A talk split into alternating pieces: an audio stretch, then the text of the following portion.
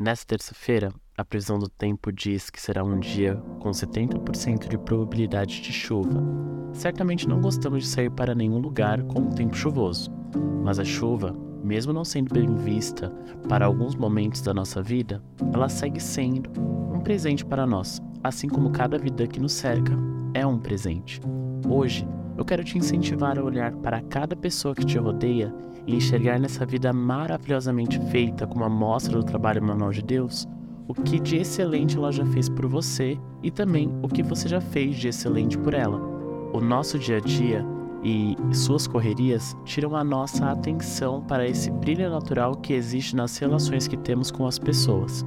Assim como a chuva tira o entusiasmo, por exemplo, para ir a um parque, cinema, restaurante ou a casa de um amigo querido.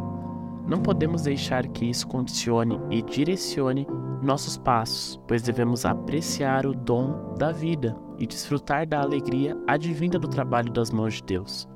Quando esses dias chuvosos chegarem, trabalhe sua mente a ver aquilo que de bom tem te cercado e tenha afirmado em você que toda chuva é passageira, mas o sol todos os dias se levanta para resplandecer um novo tempo.